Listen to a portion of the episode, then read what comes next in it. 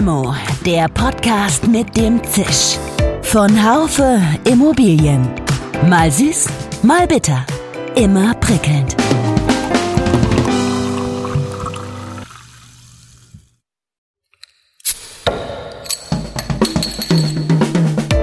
Limo, der Podcast mit dem Zisch. Von Haufe Immobilien. Mal süß, mal bitter. Immer prickelnd.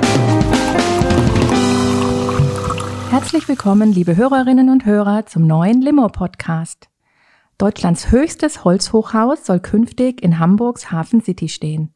Damit ist klar, der Baustoff Holz ist im mehrgeschossigen Wohnungsbau angekommen. Das zeigen viele andere bereits realisierte Projekte. Und er gewinnt für die Wohnungswirtschaft aus vielen Gründen an Bedeutung. Einer, der sich intensiv mit Fragen befasst wie, wie wohnen wir in Zukunft oder wie gehen wir beim Bauen klug mit den vorhandenen Ressourcen um, ist der Architekt Professor Eike Roswag Klinge.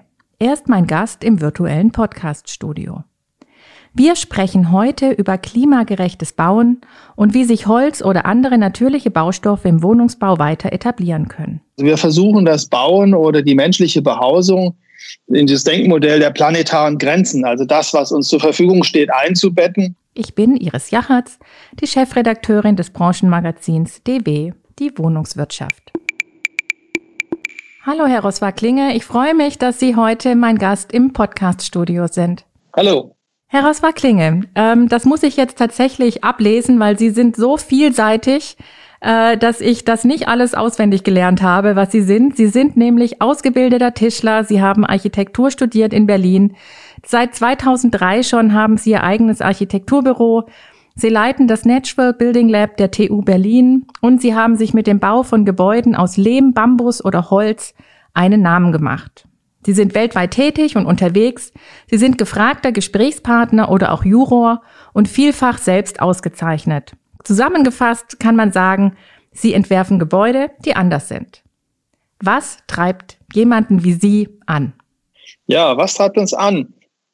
Die Frage vielleicht von vorweg, äh, was ist daran so viel anders, was wir tun? Das ist vielleicht gar nicht so viel anders, aber ja, ähm, mit unserem Büro äh, ZHS Architekten, Ingenieure versuchen wir nach Lösungen für die Bauten der Zukunft zu suchen. Also wir versuchen das Bauen oder die menschliche Behausung in diesen, in dieses Denkmodell der planetaren Grenzen, also das, was uns zur Verfügung steht, einzubetten und merken, dass es da einen Riesenbedarf gibt, weil wir mit dem Bausektor so 50 Prozent aller Ressourcen nutzen, um Häuser zu bauen und zu betreiben.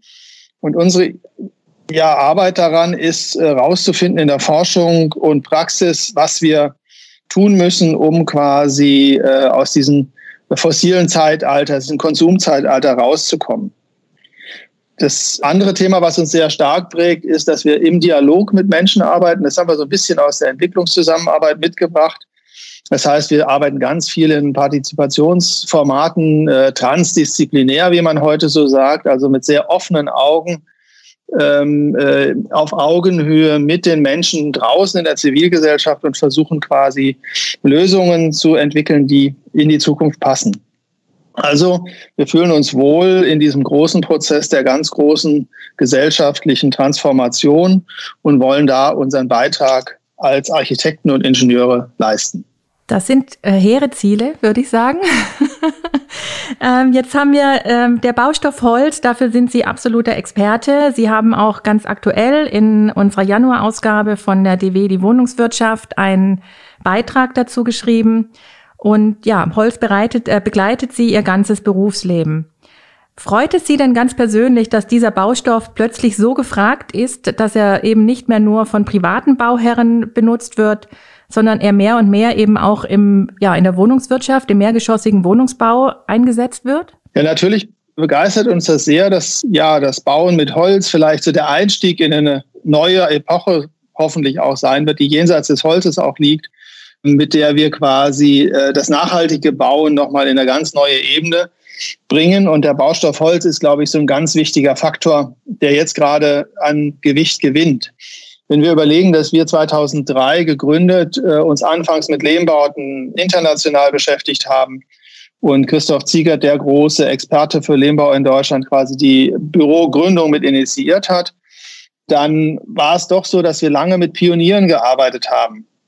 Aber Pioniere müssen ja nicht immer nur kleine Häuschen und, und Experiment, Experimente sein, sondern wir haben auch für eine äh, große Fabrik äh, das Gebäude gebaut, das, äh, die Firma Flexim in Marzahn, wo ein großer Anteil des Gebäudes, das sind 14.000 Quadratmeter BGF, in Holz gebaut wurde. Oft sind es natürlich Baugruppen, also die Selbstnutzer, die lange mit den Häusern leben müssen und wissen, was sie verursachen mit dem Bauen und die sehr stark auf seine Langfristigkeit gucken, die doch diese Zukunftsarbeit leisten. Also Sie haben uns jetzt ein Projekt vorgestellt oder genannt hier in, in Marzahn, das Sie ja schätzen, begleitet haben. Gibt es aber vielleicht ein Projekt, wo Sie sagen, da hängt mein Herz dran? Das ist, ähm, und zwar jetzt nicht international gesehen, sondern wirklich hier in Deutschland. Welches Projekt sagen Sie, das ist außergewöhnlich und toll, dass wir das realisieren durften und bei der Umsetzung dabei sein? Mhm. Ich fange vielleicht mal mit den Kollegen an. Also wir, ich sage immer Berlin, auch wenn das nicht ganz so ist, ist die Stadt des urbanen Holzbaus, weil die Holzbauquoten hier oben im Norden ja gar nicht so hoch sind, aber sehr viel wichtige Projekte realisiert wurden, die quasi das urbane Bauen, das Geschossbauen, den Wohnungsbau quasi gefördert haben. Das ist zum Beispiel das C23 von Kaden und Klingbeil die quasi als erstes äh, in diese, äh, an die Grenze des äh, Gebäudeklasse 5 gegangen sind, also sieben Geschosse in Holz realisiert haben.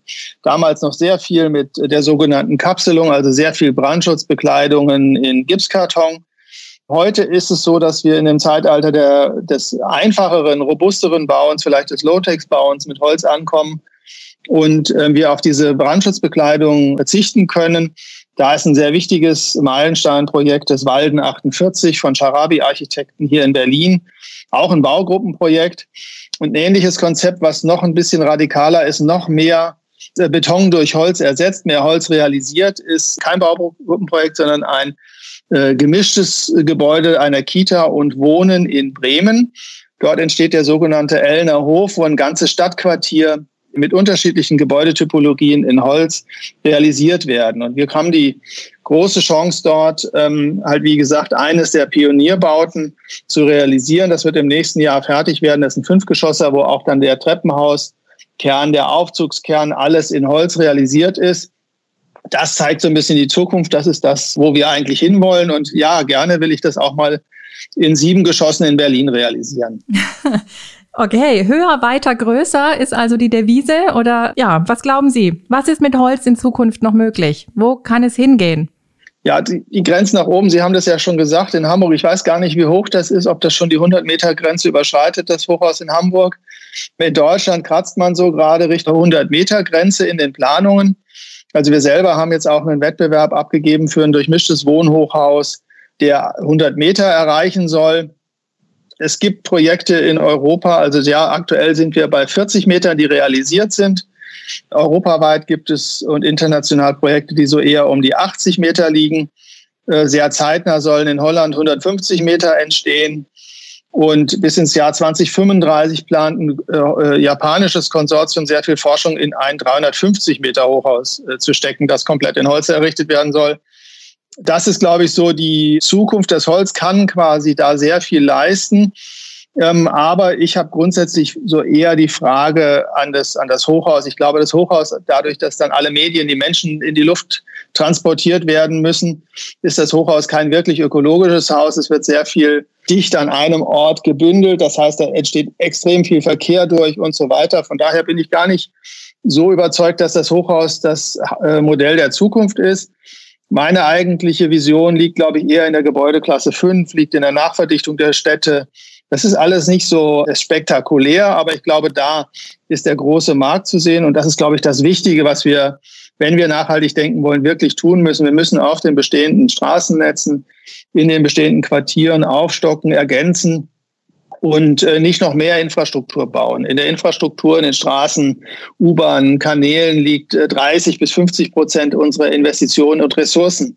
Die Städte bedeuten. Von daher sollten wir versuchen, in unserem Kontext in Deutschland in jedem Fall, ich denke auch im, im, im Europa, wo wir nicht so mega boomende Städte haben, versuchen, möglichst in den bestehenden Fußabdrücken der Städte zu bleiben. Wenn wir es runterbrechen, geht denn auch billiger? Das heißt, lassen sich auch im sozialen Wohnungsbau inzwischen Häuser realisieren, die bezahlbar sind. Normalerweise schätzt man Holz eher als teuren Baustoff ein. Ja, das ist schon mal ganz gut, dass das Holz heute als äh, teurer Baustoff, wobei ich billig und teuer nicht als Kriterium für Architektur oder Qualität von Gebäuden äh, gelten lassen will.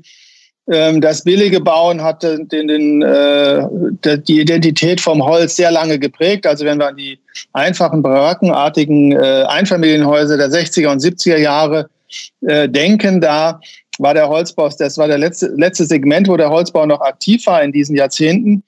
Und das waren die schlechtesten Häuser und das prägt bis heute so ein bisschen den, den Blick auf den Holzbau und verblendet. Äh, eigentlich kann der Holzbau nämlich sehr hochqualitätsvoll sein. Das sehen wir an den historischen Fachwerkhäusern, die seit Jahrhunderten ähm, wunderbar genutzt werden in vielen historischen Altstädten.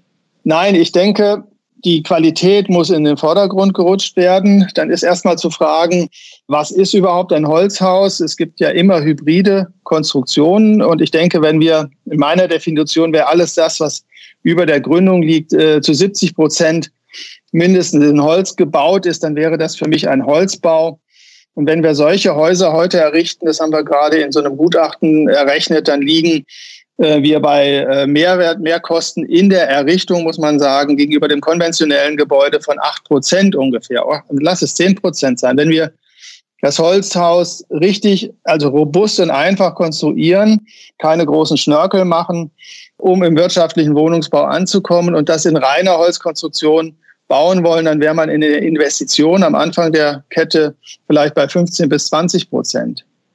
Nun kommt äh, natürlich die Verpreisung äh, der ökologischen Folgewirkungen dazu. Das heißt, wir werden die CO2-Verpreisung kriegen, die jetzt mit 25 Prozent noch sehr gering ist. Aber wenn wir die 200 Euro pro Tonne CO2, die das Umweltbundesamt fordert, äh, schneller kriegen, als das jetzt geplant ist, dann werden wir, werden sich diese Preise sehr schnell äh, relativieren, weil der Beton natürlich einen sehr großen Huckepack an CO2 hat. Ich denke, es liegt ein bisschen noch in der Standardisierung und Vereinfachung, dass der Holzbau wirtschaftlicher wird. Also wenn die Schlagzahlen größer werden, wir mehr Werke haben, wir ähm, weniger ähm, quasi äh, individuelle Bauteile fertigen, sondern mehr standardisieren, dann wird das auch Kosten bringen. Das heißt nicht, dass alles gleich aussehen muss wie in den 70er Jahren, sondern dass, es, dass wir in den Konstruktionen vergleichbare Verbindungen einsetzen und so weiter. Das wird alles den Preis, denke ich mal, äh, der in der Errichtung etwas absenken bzw. relativieren gegenüber dem konventionellen Bauen. Die ganz, ganz große Aufgabe ist aber zukünftig Gebäude im Lebenszyklus zu denken. Wir äh, denken immer nur, was kostet das Gebäude, wenn ich es errichte. Ich gucke aber nicht, was kostet das in der Warmmiete am Ende, wenn ich die Wohnung vermiete. Den äh, vielen Vermietern ist das im Prinzip egal oder Developern, die dann ihre Wohnung verkauft haben, was das Gebäude in der langen Frist bedeutet. Und was auch gar nicht beachtet wird bis heute, ist eigentlich, dass Holz ein Materialspeicher ist. Man spricht so als Building as a Material Bank, also das Gebäude als Materialbank. Das heißt, ich tue halt mit dem Holzbau äh, tolle Materialien in ein Gebäude rein, die ich, wenn ich es mal wieder zurückbauen würde, wahrscheinlich relativ teuer verkaufen kann in der Zukunft. Beim Beton ist das viel schwieriger, an die Ressourcen zu kommen. Wenn ich den dann noch mit Styropor vollklebe, dann entsteht Sondermüll. Also da müssen wir, glaube ich, sehr stark hingucken, dass wir im Lebenszyklus äh, denken. Und dann, glaube ich, ist der Wohnungsbau heute schon gar nicht mehr viel teurer als das konventionelle Bauen. Und deswegen müssen wir sehr stark auf die Lebenszykluskosten, auch gerade im kommunalen Bauen, im öffentlichen Bauen achten. Ein anderer Baustoff, auch natürliche Ressource, ähm, der zumindest so sehe ich das, in Deutschland noch weniger verbreitet ist, für das aber auch Ihr Architekturbüro spezialisiert ist, Sie sagten es eingangs, ist Lehm. Können Sie für unsere Hörerinnen und Hörer dafür eine Lanze brechen? Ja, der Lehm ist ein äh, ganz tolles Material. Das hat uns als Büro quasi auch zusammengeführt. Also ich selber habe mich da sehr stark im Studium für interessiert, aber Christoph Zieger tauchte als Wissenschaftler bei uns an der Uni auf und hat dieses Thema quasi an die TU Berlin gebracht, Ende der 90er Jahre. Und äh, dann haben wir Gebäude in Mexiko äh, in so Design-Bildformaten gemeinsam realisiert. Und so bin ich äh, stark auch zum Lehm gekommen. Der Lehm ist ein natürliches Produkt, was extrem gut Feuchte steuern kann. Das ist, glaube ich, das Allerwichtigste. Und damit äh, in unseren Breitengraden die, die, die Raumluftqualität verbessert. Das heißt, wir haben mit Lehm, Holz, Holzfasern. Das sind die ergänzenden Materialien äh, für, dieses, für diesen Stoff. Für unseren Raum äh, hochdämmende Gebäude gebaut, die diffusionsoffen sind, also Feuchte durch das Bauteil durchleiten können, also nicht zugeklebt sind mit Dampfsperren und so weiter. Und wir können sehr viel von äh, Schwankungen der Feuchtigkeit aufnehmen. Wir können sehr gesund bauen. Und wir können dann mit diesem äh, Baustoff Lehm ein sehr gesundes Haus bauen, was im Wesentlichen auf Lüftungstechnik verzichten kann. Das ist, glaube ich, der ganz große Schritt, den wir damit vollzogen haben, um quasi Gebäudetechnik zu reduzieren. Die Lüftung ist ja so ein bisschen, diese ganzen hohen, hohen energetischen Anforderungen sind so ein bisschen ja in die, immer wieder in die Diskussion geraten. Ich glaube, in jedem Falle muss ein Haus heute hochgedämmt sein, aber wenn man es mit den richtigen Materialien tut, ist das auch überhaupt kein Problem für die Gebäude. Die konventionellen Materialien fordern uns aber quasi, da die Häuser, wenn sie hochdicht sind, nicht mehr porös sind für die äh, Feuchtigkeit, dass man dann äh, mechanische Lüftungsanlagen braucht, um quasi zu verhindern, dass in diesen Gebäuden Schimmel entsteht. Und ähm, wir können nachweisen, dass dadurch, dass wir Feuchte über, den, über die Gebäudehülle puffern, wenn wir zweimal am Tag mit äh, Stoßlüften quasi die Raumluft austauschen, dass wir zu einer sehr guten Luftqualität kommen und auf Lüftungsanlagen komplett verzichten können. Der Thomas Auer an der äh, TU München hat in, in sehr schönen Gutachten nachgewiesen, dass diese Technisierung der Gebäude oftmals gar nicht den äh, energetischen Wert erreicht, den sie erzielen sollen. Das heißt, seine äh, Kernaussage nach seinen Untersuchungen ist, dass im Geschosswohnungsbau, also im Massenwohnungsbau, je höher die Gebäude technisiert werden, umso weniger adaptieren sich oder passen sich die Menschen an an die Technik, umso höher sind die Betriebskosten nachher, umso mehr werden die Ziele, die eigentlich diese technischen Anlagen bringen sollen, nicht erreicht. Also er fordert deswegen wieder eine sehr starke Reduktion der Technik und ein sehr robustes Bauen. Und da ist natürlich Lehm und Holz der zentrale Schlüssel. Es gibt einen weiteren Vorteil, das ist äh, der sommerliche Wärmeschutz. Wer mal in Ägypten im Urlaub war und die nubischen Dörfer betreten hat oder in Indien in einem Lehmhaus gesessen hat, in einem sehr heißen Klima, der wird feststellen, dass darin die Temperaturen relativ angenehm sind. Das heißt, wir haben mit unseren Messungen in diesen heißen Klimazonen festgestellt, dass das Delta zur Außentemperaturspitze so 10 Grad sind.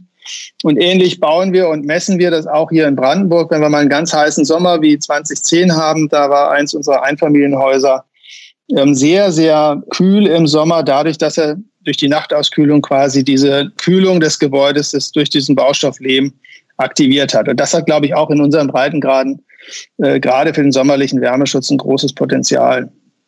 Dann kommt natürlich die Kreislaufgerechtigkeit. Wir können durch die Zugabe von Wasser den äh, Baustoff endlos in der Nutzung halten. Das heißt, wir können ihn umbauen, wiederverwenden, quasi endlos. Äh, wer mal in der Denkmalpflege in einem historischen Fachwerkhaus gearbeitet hat oder das begutachten konnte, wie die Zimmerleute und Lehmbauer da gearbeitet haben, dann nimmt man alles das, was historisch vor, da war, wieder rein. Sehr bildhaft hat sich das an einem äh, Gebäude von uns in Abu Dhabi gezeigt, wo wir den kompletten Rohbau transformieren mussten und alles Material wieder eingebaut haben, also kein Müll entstanden ist das zeigt halt, wie, wie gering dieser Fußabdruck von diesem Baustoff Lehm ist. Also da liegt eine ganz große Zukunft. Und der erste Schritt wird sein, dass man viel mehr auf äh, Lehmputze zum Beispiel zurückgreift. Da sind wir gerade so am Sprung. Der Lehmputz wird bald, gerade auch durch die CO2-Verpreisung, günstiger sein als ein konventionelles Material. Der, die, die Herstellungskosten nähern sich quasi den konventionellen Materialien an. Jetzt ist es in der Verarbeitung noch ein bisschen aufwendiger.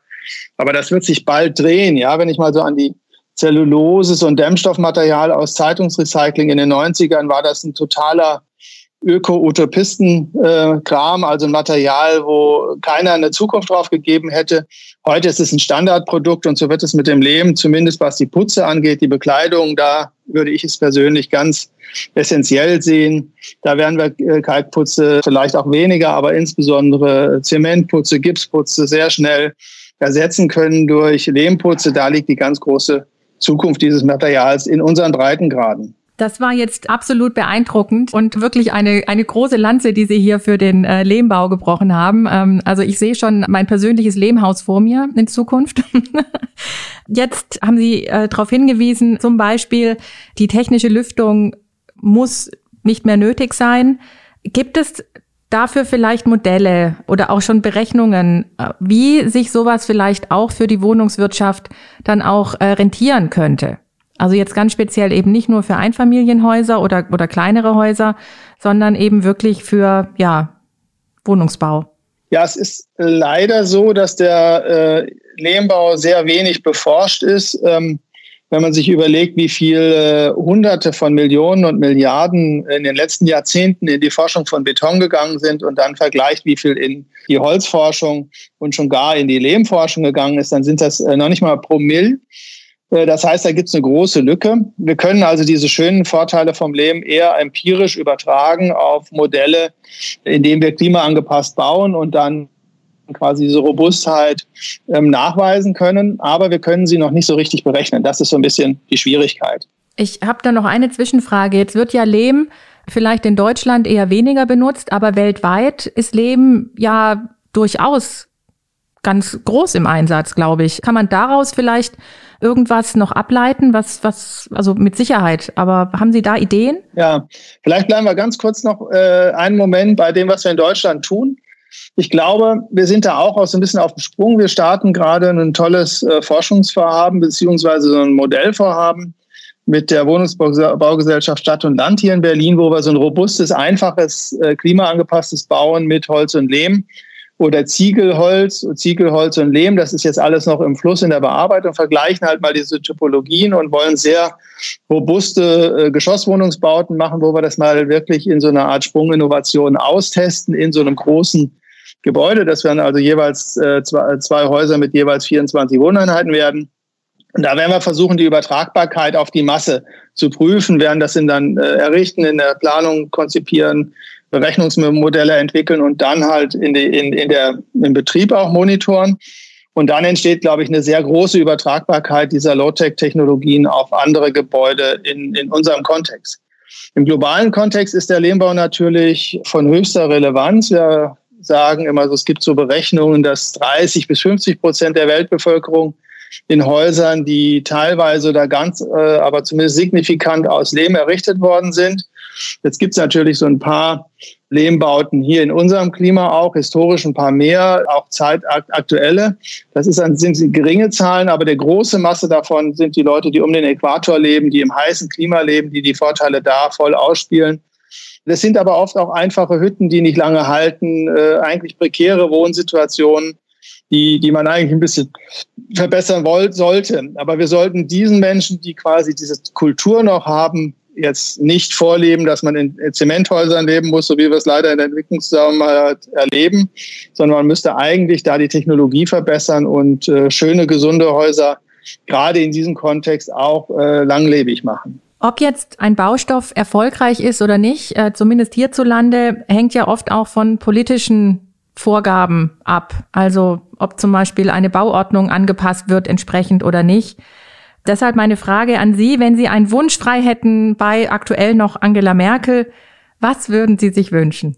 Tja, was würde ich mir wünschen von der Politik? Ich glaube, ich wünsche mir eine breite Offensive, um äh, ein ganz neues, nachhaltiges Bauen von der Stadtplanung bis zur Materialverwendung äh, aufzusetzen. Das wäre, glaube ich, mein, mein Wunsch, dass man frei denkt, Mut zu neuen Wegen hat. Das, was Ursula von der Leyen jetzt in dem äh, europäischen äh, Bauhaus proklamiert hat, das müsste man wirklich in so eine Bewegung übersetzen, die wirklich mutig große Schritte geht und vor allen Dingen jenseits des CO2, jenseits dieser reinen Energiefrage, die große Ressourcenfrage, das wirkliche Zusammenleben, die Wiederdurchmischung der Städte, das Verkürzen der, der äh, Straßenwege, vielleicht ja auch ein bisschen weniger, also eine andere Wirtschaftsform mitdenken, wo wir nicht mehr nur in Wachstum äh, und Konsum denken, sondern einfach andere Qualitäten mitdenken. Das wäre so meine Vision.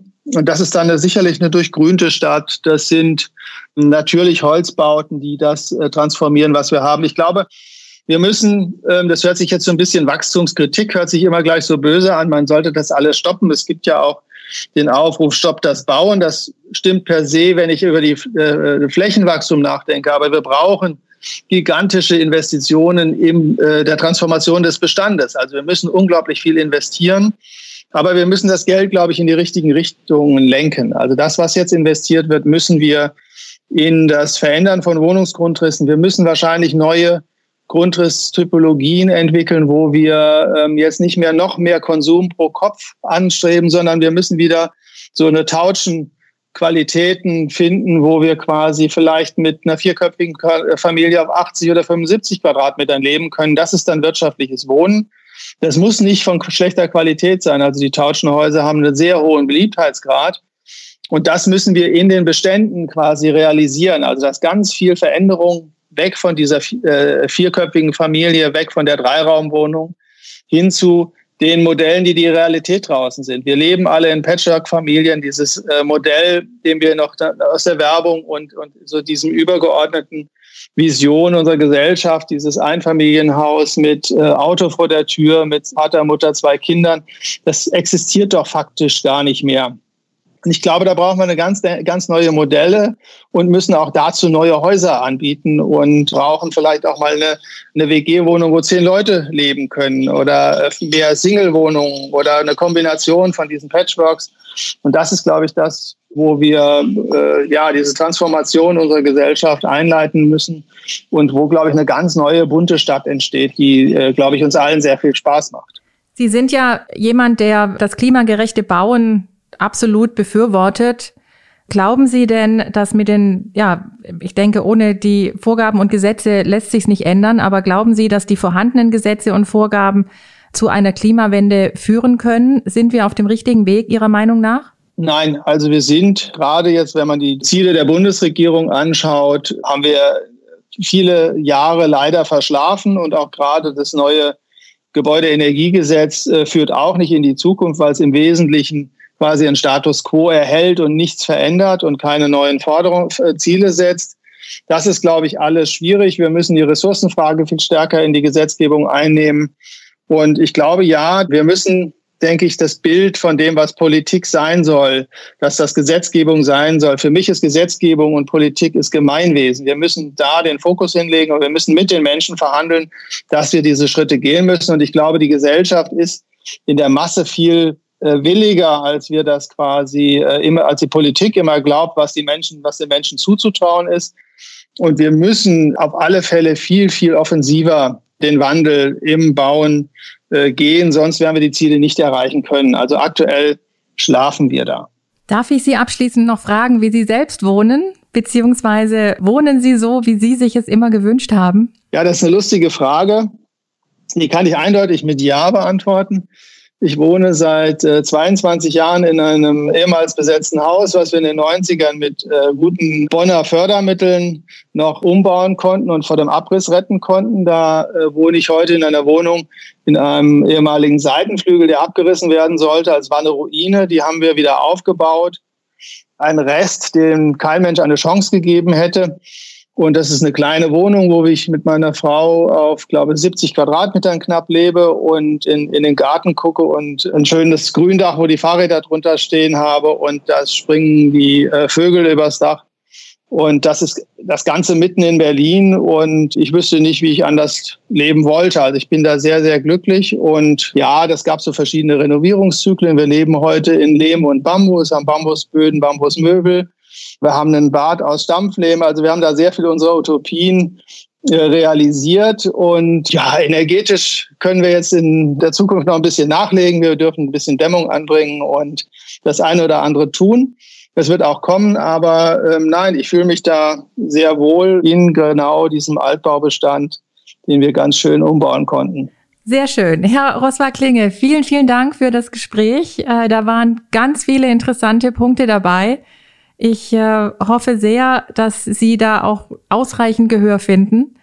Ja, ich freue mich sehr, dass Sie mein Gast waren. Ich wünsche Ihnen viele tolle Projekte in der Zukunft, die Sie realisieren können und auch, dass Ihre Visionen dabei immer im Fokus bleiben. Vielen Dank für das Gespräch. Ja, danke Ihnen auch für das tolle Gespräch. Und ja, die Hoffnung ist eine gemeinsame, glaube ich. Eike Roswar-Klinge sucht als Architekt nach Lösungen, die in die Zukunft passen. Berlin ist die Stadt des urbanen Holzbaus. Dort werden bereits viele Projekte realisiert. Ein visionäres Herzensprojekt entsteht derzeit aber in Bremen. Eine Kombination aus Kita und Wohnen im Stadtquartier Ellener Hof. Fünf Geschosse Zukunft des Bauens sozusagen. Herr Roswag-Klinges Vision des Holzbaus ist weniger im Bauen von Hochhäusern verankert, als vielmehr in der Nachverdichtung der Städte. Holzbau wird über die Standardisierung wirtschaftlicher und über die Verpreisung ökologischer Folgewirkungen wie die CO2-Bepreisung. Gebäude müssen künftig im Lebenszyklus gedacht werden. Lehm hat zahlreiche Vorteile, nicht zuletzt im energetischen Bereich. Lehm und Holz als natürliche Baustoffe bilden die Basis der Zukunft des Bauens. Und genau deshalb muss auch die Gesetzgebung Ressourcenfragen künftig stärker im Gesetz verankern. Liebe Hörerinnen und Hörer, ich danke Ihnen, dass Sie auch bei diesem Limo-Podcast zugehört haben. Ich hoffe, es waren auch für Sie viele interessante Punkte dabei. Schalten Sie wieder ein oder hören Sie uns immer montags mit neuen Folgen von Limo.